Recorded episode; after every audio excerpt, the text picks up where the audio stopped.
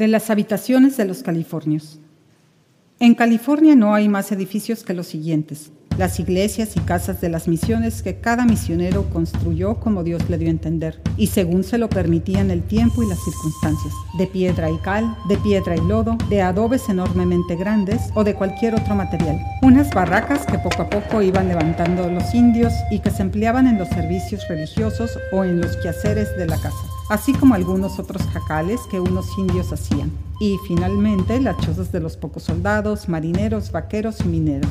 Fuera de esto, no se nota nada en California que se parezca a una ciudad, a un pueblo o a una mansión, a una casucha o a una perrera.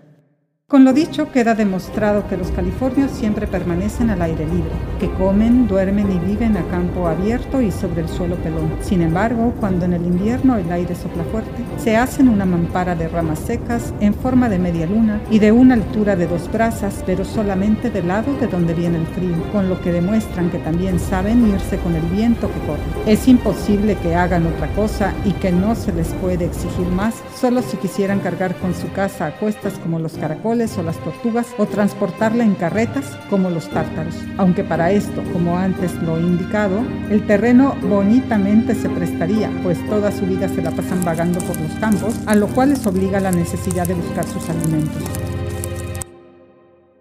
La lengua de Sor Juana, saberes y sabores.